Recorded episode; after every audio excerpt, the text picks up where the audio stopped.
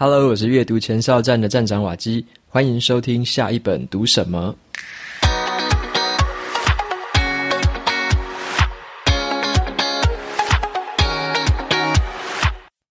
今天我想跟你分享的这本书，它的书名叫做《高手学习》。那么这本书是我今年读过这么多关于学习的书籍里面我最喜欢的一本。那么在今天的节目里面呢，我就会跟你分享这里面有三个关于学习的诀窍。然后呢，这本书其实很适合任何想要成为自学者的人来来阅读哦，因为这本书里面有很多关于这个学习的策略。还有学习的一些方法，那么等一下会跟大家介绍一下这个作者，以及我要跟大家分享的这三个秘诀。另外啊，值得一提的是哦，这本书是今年第四季的读者投票选书。好，什么是读者投票选书呢？就是啊，你只要成为阅读前哨站跟下一本读什么的赞助者，每个月九十九元，你就可以成为这个会员。然后你进到这个网站上面登录会员之后，就可以来参加这个投票选书。也就是说呢，所有的赞助者都有这个投票的资格，然后来选出下一季希望我选什么书来分享。那么每一季呢，我都会选出前三名的书，然后在下一季的时候跟大家分享。所以第四季的这个投票已经快要结束了，然后下一季的即将在一月展开。有兴趣的朋友可以到节目咨询栏里面看一下这个赞助我的方式。那么除了可以来投票之外，我还会每一个月都寄出一封这个赞助者专属的电子信。里面的话就会写一些我在这个内容创作这条路上所遇到的一些呃问题啊，或者说有一些新的想法、新的学习，甚至是有一些比较新的企划跟方案，我都会在这个给赞助者的信里面优先透露。好，有兴趣的朋友就参考看看喽。接下来呢，就回到今天这本书的分享啊，这本书是《高手学习》。我先介绍一下这本书的作者。它是这个很知名的一个 APP 哦，得到 APP 在大陆那边的这个得到 APP 里面有一个专栏的一个作者，那个专栏叫做精英日课。这个作者他的名字叫做万维刚。好，那万维刚他之前有写过其他几本书了，像是《高手思维》哦，那一本我有看过，也是非常好看的一本书。然后呢，他也把他的专栏文章整理成很多不同的书籍。那他这个专栏我觉得是非常有料。因为啊，他很擅长把这一些复杂而且是很深奥的科学，还有一些哲学思想之类的东西，用说故事的方式去表达出来，让他的读者可以很快速的得到很实用的一些知识还有观点。所以呢，他自称为是一个科学的专栏作家，专门在跟大家分享最新的科学知识。所以呢，他本身也是一个理工人，他这本书里面他就一样是以科学为基础。来说明学习这件事情该怎么做比较好，所以在这本书里面啊，他会告诉你一个完整的学习体系，哪一些学习方式是有科学根据的，那你该怎么学是最好。那么在这本书里面，作者就把学习这件事情分成了六个部分来介绍。第一个部分呢，他介绍的是你学东西一定要学得精，学得精的意思就是你要学得够深嘛。透透过这个刻意的练习啊，透过一些记忆的一些强化，把这些知识内化成自己这个大脑里面的养分，这个就是学得精。那么第二个部分是学得要广。好，什么是学得广？就是要去涉猎比较多元的不同学科啊，什么数学啊、化学、物理啊，甚至历史、地理之类的不同学科。那现在呢，我觉得像心理学、统计学之类的都是非常实用的学科，所以要学得广。啊，书里面会教我们怎么样去学得广。那再来第三个部分，它谈的是创造。好，什么是创造？创造其实跟创新有点像啊。创新的话，有些人会觉得好像是要想出一个全新的方法，但是呢，作者他说了，其实创造啊，或者说创新，它是连接不同领域里面的知识，把这些知识连接起来，透过连接的方式，创造出新的观点跟解决方法。所以这个是创造。那第三个部分呢，谈到的是学习的策略，你要怎么样帮自己设定学习的路径，透过一些测验啊，或者说别人给你的回馈，来加强自己的学习效果。那么第五个部分，他谈到的就是兵器。好，什么是学习的兵器？也就是你有什么武器跟工具。那么就是要写出有效的读书笔记，还有呢，要去画所谓的心智图，他就有教你怎么做这两件事情。那么第六个部分，它讲的就是无为。好，无为意思就是有点像心流啦，那种浑然忘我的境界。到你最后就是不自觉的，你就会把你学习的东西展现出来，那个就是到无为的这个境界。所以这本书就把学习分成了六个部分。然后呢，这本书有让我感受到一件事情，就是学习啊，其实是一个我们可以充分掌控的事情，它的主控权完全在我们的身上。所以去学习如何学习是一件非常重要的事。举个例子来说好了，像是在很多的书籍里面，你可能会看过的是一些成功人士的他的经验谈，或者是一些企业家啊、一些伟人，他们如何成功。可是看如何成功其实还不够，因为这个世界上还充满了很多的不确定性，有很多的事情成败是因为运气所造成的，那也有一些大环境的因素，或者说一些这个人为的因素，那这些因素所加起来。很难，就是让你可以复制别人的成功路径啊！别人的成功是很难以被复制的。可是呢，学习这件事情不一样。所谓学习的策略、学习的系统，或者说学习的方法，其实它是有科学根据的。怎么样的方法可以让你的记忆力比较牢靠？怎么样的方法可以让你比较容易发挥联想力？那怎么样的方法可以让你把不同的东西应用在生活上？这些东西都是有科学根据的。所以这本书里面讲了很多关于这方面的一些学习的一些方法跟技巧。那这些东西掌控权完全是在我们自己手上。只要你可以去运用这一些策略跟方法，你就可以逐渐的累积起来。最后你累积出来的是你学习之后的成效。所以这个成效是我们可以控制的。那么前面提到的，你去照着别人成功的方式做事情，那个东西成功是你不能控制的。可是学习的成效是我们可以控制的，这是我觉得这本书里面带给我的一个启发。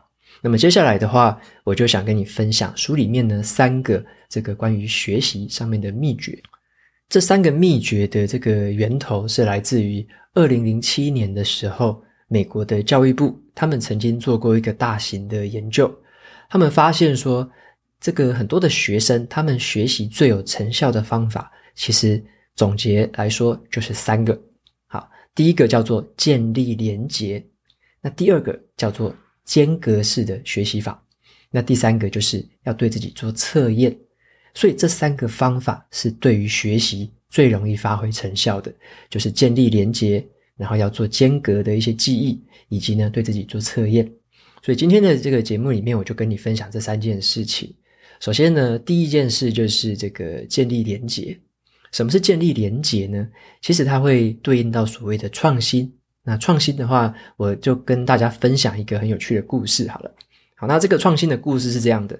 我刚刚有提到嘛，我们很多人以为说创新就是一个以前没有人想过的方法，或者说是一个全新的想法。但是呢，作者他在这边就有提到了，其实创新是一个把不同想法连接起来的过程。也就是把一个很遥远的想法跟你手边的东西连接在一起，就可以产生一个完全全新的一个思路。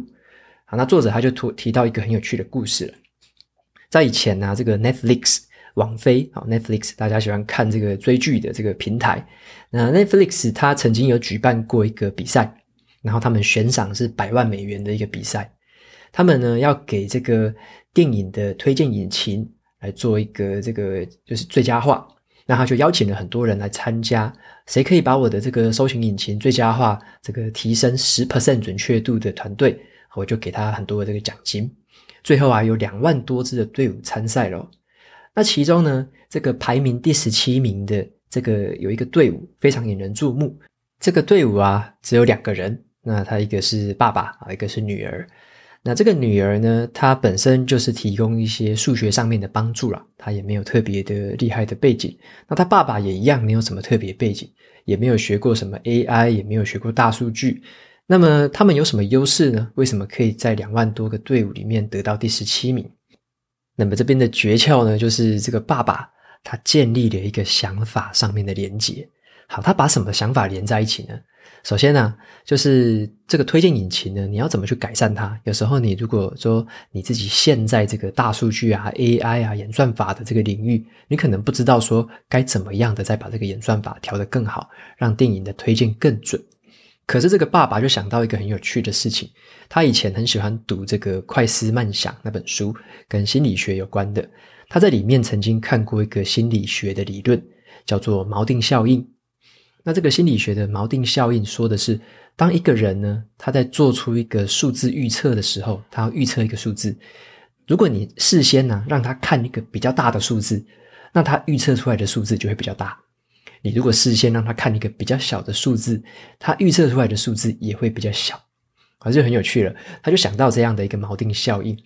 所以呢，这个爸爸他就假设，如果有一个人他连续看了这个两部 Netflix 上面的电影，那么他第一部看完之后，如果他不喜欢这部影片，那他这种很不爽的心情可能就会影响到他，让他给这个第二部电影看完之后呢，他就会给第二部电影一个比较低的评价。所以呢，当这个推荐的这个引擎呢，在参考那一个人的评分的时候，你就必须考虑到锚定效应，所以你要稍微把他的这个第二部影片的评分调高一点点，不然的话会失真。所以呢，这个爸爸就是把这两个想法连接起来，他就假设说，诶，这个人呢，如果说看了电影觉得好，第一部好看的话，他就会给第二部可能高一点的评价；如果他看了第一部觉得不好看的话，那他可能就会给第二部更低一点的评价。用这样子的方式去调整，结果啊，他用这样子一个很简单的观念。就把这个推荐引擎的这个准确度提高了百分之九。那很有趣的是哦，他之前呢还在这个 Netflix 上面的一些交流的这个餐会上面，把这个概念分享给其他的队伍过。所以最后这个得到第一名的队伍，其实里面也用了他这个概念。OK，所以说这个就叫做神来一笔啊，在创造啊，在创新的方面，这个就叫做神来一笔。你把两个非常遥远的东西连接在一起，然后就把问题解决掉了。OK，那这个就是学习上面的这个第一个很有意思的一些诀窍。有时候呢，你要解决一个问题，你必须要把不同的这个领域的想法连接在一起。接下来呢，我再分享第二个关于学习的诀窍，这个叫做间隔法。好，什么是间隔法？就是要在两件事情之间，两个你读的两本书啊，你或者说你读的两个资讯中间，你要有一定的间隔。这个方法可以加深你的记忆力。那例如说，我在之前我在跟大家分享说我怎么读书的时候，有些人会问我说，是不是一本书就直接从头读到底？那我会分享的概念都是，我同时都会读两到三本书，都会拿到手上读。那可能今天看这本 A，那明天看这本 B，那后天呢，可能又重新看 A，但是大后天可能又看 C，就是两三本不同的这样交错看。那么看哪一本先读完，就对哪一本做读书笔记这样子，所以我是用这样的这样的一个间隔的方式来读的。那之前我也只是单纯分享这个方法，觉得不错。那后来的话，我在这本书里面有找到了相关的科学证据，那我也跟大家分享一下。这本书里面呢，就有提到一个叫做记忆力理论的一个模型。好，什么是记忆力？这个加州大学啊，有一对这个教授哈，他们曾经提出过这个理论。什么是记忆力？它把它分成两种，一种叫做储存强度，另外一种叫做提取强度。好，储存的强度跟提取的强度。那么第一个是储存的强度，这种储存的强度呢，它不会随着时间而减弱。意思就是说，我们大脑每一天呢，都会收到很多的资讯，除了那些被你忽略掉的那些之外，真正如果有进到大脑的这些资讯，都会储存下来。而且一存下来就永远在那边了，这个叫做储存的强度。等到下一次啊，你再想起这个资讯的时候，这个储存的强度就会增强。例如说一个人的名字，或者说例如一个电话号码，那你下一次只要再想到，这个强度就会增强。所以储存的强度是只会增加，不会减少的。但是人呢，有第二个这个记忆力的这个部分，叫做提取的强度。所以说，我们会忘记一件事情，其实就是因为你已经不再去提取那一些记忆了，或者说你越来越少去提取那些记忆。那么你越少去提取，你的提取强度就会越来越降低，就会随着时间一直减弱。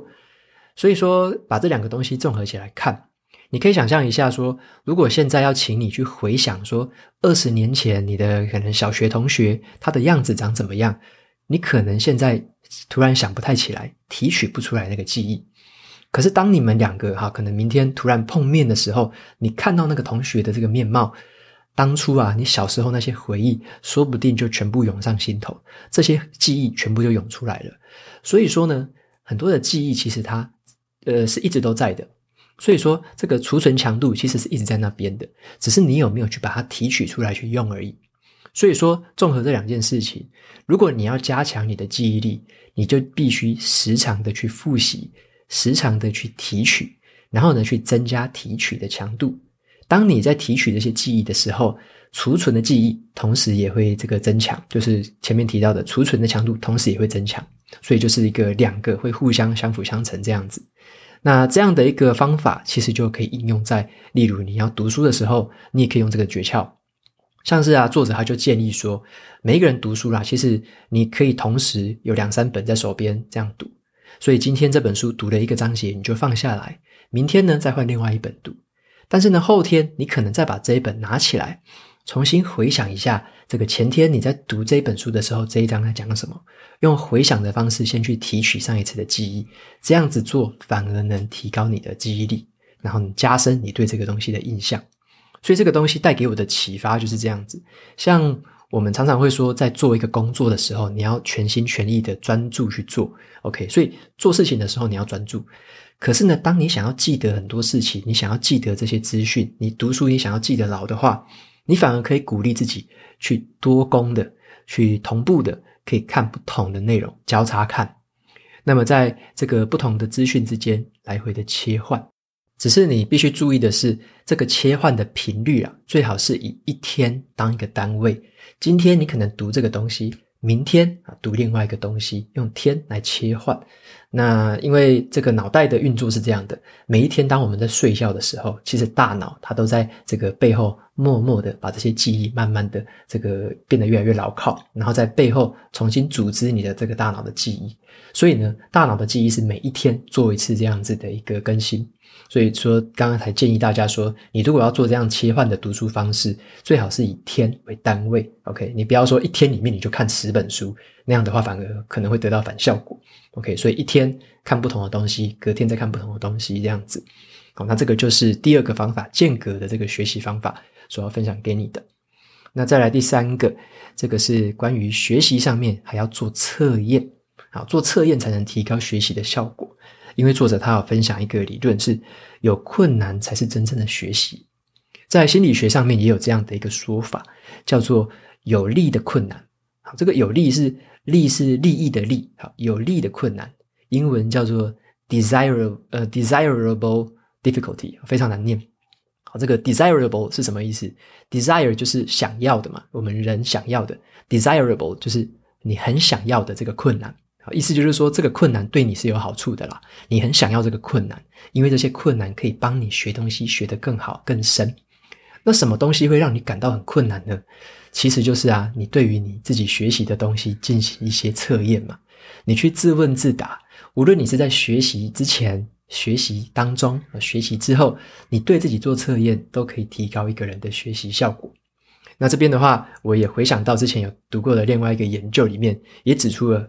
非常这个可以佐证这件事情的一个理论，那这个实验是这个实验所证明的理论叫做测验效应。好，那这个测验效应是这样子的：两个华盛顿大学的教授他们去做了一个实验，找来了两组的学生，然后呢，让两组学生他们都去阅读一些科学的文章，好，就是好几篇这个同一个主题的文章，请他们阅读。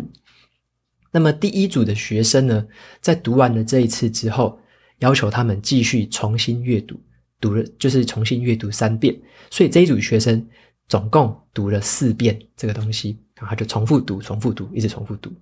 那第二组学生，这个要他们做不一样的事情。第二组学生他们只能读一次而已。好，他们读了一次之后，接下来的三次呢，他们必须对自己自问自答，做一个回想测验，尽可能的用回想的方式写下来他们记住了多少东西。用测验的方式去做这样子一个复习，所以呢，第二组学生他们只有阅读过一次，可是他们做了三次的测验。相比之下，第二组学生他们面对的困难度还有挑战是比第一组高出很多的。结果这个实验结束之后的五分钟之内，研究人员马上就对两组学生做这个测验。结果短期的这个结果大家可能猜得到，重复阅读的这个学生他们记得比较多，他们记得了八成的内容。第二组的学生呢，他们只记得七成的内容，所以你短期的时候，你直接在他们一结束之后马上去测验，这个重复阅读的学生成绩好像是比较好一点。可是，在过了一个礼拜之后，这个研究人员再度把两组学生找回来，给他们用七分钟的时间先复习一下上一次的内容，然后就进行这个测验。结果你知道吗？这个第一组的学生呢，他们上一次是记得八成嘛，可是过了一个礼拜之后，他们退步了一半，他们只记得四成的内容。这个第二组学生呢，上一次是还记得七成的内容，但是这一次已经过一个礼拜了，他们却还记得住六成的内容，所以他们这个退步的幅度是很低的。所以第二组学生呢，他们虽然在一个礼拜前啊，就是在学习的过程中，对自己一直提出这些很困难的测验，然后一直绞尽脑汁的回想，可是这个方式却帮他们保存了更多更多的资讯，帮他们学得更好，帮他们记得更牢。所以很有趣的一个现象是这样的，其实啊，他们在那个第一次实验结束的时候，研究人员也对这些学生做了一个这个简单的说体验调查，说你们感觉这一次这样的一个复习方式怎么样？结果一个礼拜前，这第一组学生啊，他们都觉得自己会有比较好的记忆力，那第二组学生就显得没有什么信心，他会觉得自己好像想不太起来，有很多东西想不到，他们觉得没有什么信心。这也难怪很多人会觉得说。单纯的这个重复阅读很有帮助，好像对短期的记忆力是很好的，就有点像考试前临时抱佛脚那样子。可是呢，对长期的记忆效果是非常的差。因此啊，作者他就学就提到了说，其实学习这件事情很有意思的地方就在于说，后发才能先至啊。然后呢，慢功夫有时候才是真正的功夫，所以才会呼应到这个要跟大家分享的，有困难的东西才是真正的学习。所以这也是一个学习一个门槛啊，学习的门槛。内行人呢，跟外行人，他对于学习这件事情就会有不同的理解。那你如果说想要让自己学得更好更深，其实要记得对自己提出一些挑战，经常去测验自己，对自己做自问自答。那在困难之中呢，你才能够真正学到东西。OK，所以以上呢就是今天跟大家分享这三个关于学习的诀窍。第一个是建立连结，好，你要把这个两个不相关的东西，或者说你要尽量的去联想，想到这些东西之后，把它连接起来，可能会产生一些新的想法。所以建立连结也是一个学习上面很重要的事。那第二个是间隔法，你可能在阅读啊，在学习一些东西的时候，你可以两到三个东西彼此这个交错的去学习，然后这样反而能够加深这个记忆力。那第三个是测验，好，有困难才是真正的学习啊！你要对自己提出挑战，要敢测验自己。那你在测验的过程，其实你也在回想，透过回想反而可以加深记忆。OK，所以以上三个就是关于学习方面的一些诀窍，那分享给大家参考。那这本书我觉得非常的精彩啦。它书里面涵盖的这个深度跟广度，其实远远的超过我分享的文章，或者说我分享的这集节目。所以，如果你对于学习很有兴趣的话，嗯，今年的话，我会非常推荐这本书。那你可以参考看看，里面有很多很实用的一些这个学习方法。那甚至是怎么样做读书笔记啊，怎么样画心智图，里面都有很完整的一个说明。那这本书里面呢，作者他有给我们一句话，我觉得自己很受用，因为我自己是一个算创作者，就是会写内容啊，然后要分享、要录音这样的一个创作者。那作者他有说一句话，我就觉得蛮有意思的。他说：“也许你的身上真的有某一种天赋啊，那如果你带着这个天赋默默的死去，是很遗憾的事情。但是呢，如果你把这样的天赋充分的发挥出来，那就会很幸福。”他要讲的其实是说，嗯。我们有很多的天赋是你现在还不会的，你很多东西是现在还没有学会的，但是透过学习，你可以慢慢的去学会越来越多的东西，你可以发展出你本来想象不到的那些潜能，透过学习可以把它发展出来。所以人生中有很多的事情值得我们去学习，有很多的潜能值得我们去发挥。那么透过学习就是一个保证可行的一个方法，让自己去发挥你想象不到的天赋。OK，所以不要带着这个天赋就这样子默默的死去了啊！这作者说这是一个很遗憾的事情。OK，那所以这本书就推荐给大家咯，能够跟这样的一位这么厉害的作者跟这位高手学习，就是一件蛮幸福的事情了。那么最后一样来念一下 Apple Podcast 上面的五星评论，这个听众叫做 Mitochondria Lady，我是。不不知道怎么念，但是我就还是把它念出来了，非常长一段。好，他说呢，这个期待能有见面会。他说，请问瓦基之后有机会开见面会吗？身边阅读的人刚好不多，一直很希望有呃爱听书、爱看书的大家聚在一起聊聊的机会。那期待能有这样的规划。谢谢瓦基。OK，那回答一下这位听众的这个留言。呃，见面会的部分，如果说是真的本人的见面会，我会偏向于之后可能写书的一些签名之类的那些签名会啊，那些见面或发表会。那么如果是读书会的话，我会比较倾向于是线上的方式来进行，因为我知道有蛮多的读者可能在台湾各地，甚至很多是全世界各地的读者。那在线上的话，这样举办读书会，应该是能够接触到，或者说能够让更多的朋友参与到的一个方式。那么我之前有提过的是，我跟其他两位爱书人 Jackie 还有 June，我跟他们也有在这个两个月会举办一次的线上读书会，相关的资讯呢，我也会在节目里面或者说电子报里面跟大家公布，所以你有兴趣的话可以参考一下，可以订阅电子报。下一次的线上读书会是在明年二月中的时候，所以我会那时候会分享另外一本书，叫做《呼吸》的这本科幻小说。好，那所以我会比较偏向于是线上的方式。来进行。那之后我我也会有相关的一些这个活动跟企划，也会再分享给大家，敬请期待。那第二个听众的名字叫做邱岭月，啊，他说感谢分享，瓦基讲的都好有吸引力。那因为还是学生，每次都要从几本里面挑最想要的，然后慢慢赚钱去买。但是呢，这些书带来的帮助真的很大，感谢分享。OK，谢谢邱岭月的留言。那非常感谢你的支持。你有提到说现在还是学生，那也很开心，就是从学生的时候就可以开始一起加入这样阅读的行列。那我自己也体认到了，就是阅读呢，其实是一个成本真的很低很低的一个活动，金钱的成本啊非常的低。那你唯一要投入的就是时间，跟你可能要花一些精力去做一些笔记啊，做一些摘录，或者说分享给其他人，那这样可能会对自己的学习效果更好。但是阅读，我觉得真的是可以从年轻开始接触的话，真的是非常幸福的一件事情。那也很开心你在这个时候加入了。好，那就感谢这个邱岭月喽。那节目今天进行到这边就到了尾声。如果你喜欢今天的内容，欢迎订阅下一本读什么，然后在 Apple Podcast 上面留下五星评论，推荐给其他的听众。你也可以用行动支持我，一次性的或每个月赞助九十九元，帮助这个频道持续运作。对了，还可以来投票选书哦。然后呢，你对这个频道有任何的想法，或者是任何想要问我的问题，都可以在节目资讯栏里面找到联络我的方式。